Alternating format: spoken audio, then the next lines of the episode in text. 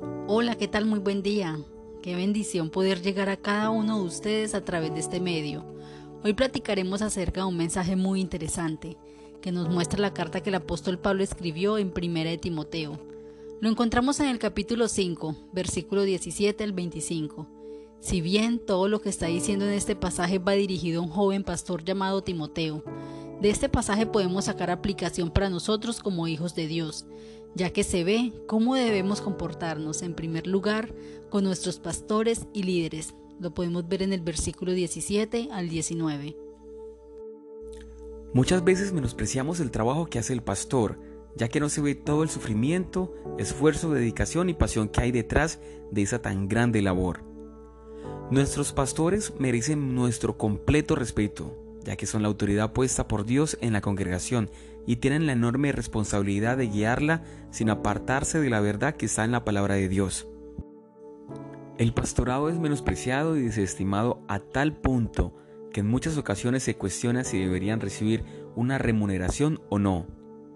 Y claramente hablando de los pastores, obispos o ancianos, como se les llaman en el versículo 17, acá en el versículo 18, nos dice que digno es el obrero de su salario y se va a seguir cuestionando a los que hacen esta valiosa tarea.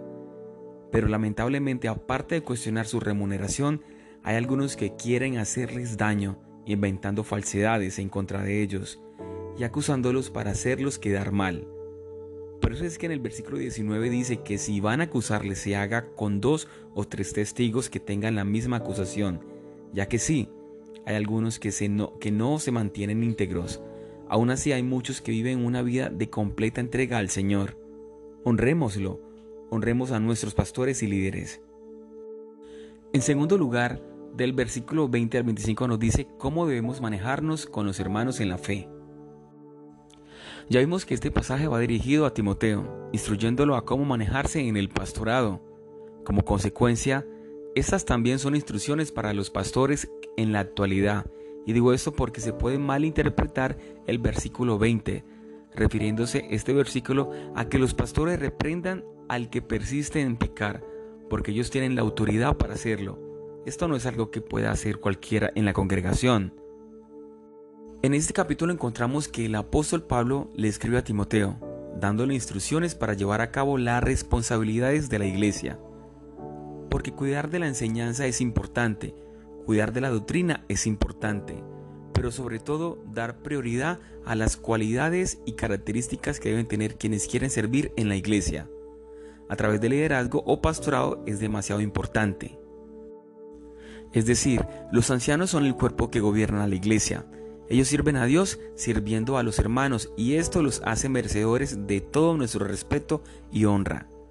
Es necesario que la iglesia reconozca y aprecie el trabajo de los pastores quienes velan por la salud espiritual de ellos mismos, de sus familias y de toda la congregación. Su deber y llamado es gobernar bien.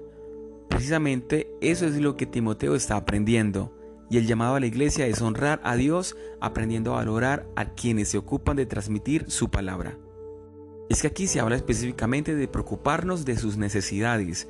En la actualidad hay congregaciones que requieren de pastores de tiempo completo, mientras que otras tienen pastores con empleos extras. En ambos casos, el ocuparse del servicio de la iglesia no debería ser molesto, sino que deberían poder sentirse apreciados y admirados.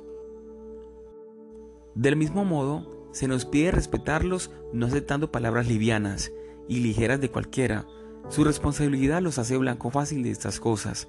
En muchos momentos hemos escuchado historias acerca de pastores o líderes que son descalificados cosas o acciones que hicieron, con las cuales avergüenzan el Evangelio.